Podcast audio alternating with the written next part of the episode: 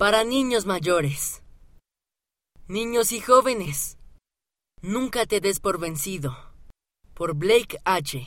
10 años, Arizona, Estados Unidos. Durante las vacaciones de verano tomé una clase de ingeniería robótica en la escuela secundaria cercana a mi casa. Yo era uno de los estudiantes más jóvenes. El primer día, los maestros nos dividieron en grupos para aprender a codificar robots. La codificación nos permitió inventar maneras de que los robots finalizaran laberintos. Fue muy difícil de aprender, y nuestro grupo tardó varios días en hacerlo.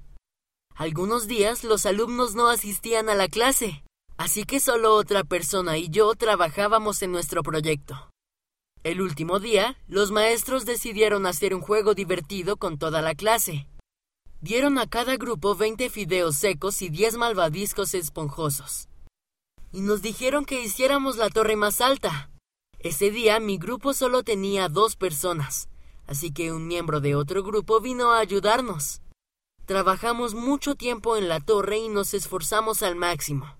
La torre que hicimos resultó ser algo ancha y no muy alta, y sentimos que podíamos haberla hecho mejor. Mis compañeros querían dejarla, pero yo les dije, no nos dimos por vencidos. Tomamos todas las piezas de fideo de un lado y las colocamos en la parte superior. Nuestra torre crecía poco a poco. Debido a que no nos dimos por vencidos, empatamos con otro grupo por el primer puesto. Aprendí que a pesar de lo difíciles que sean las cosas, nunca debemos darnos por vencidos.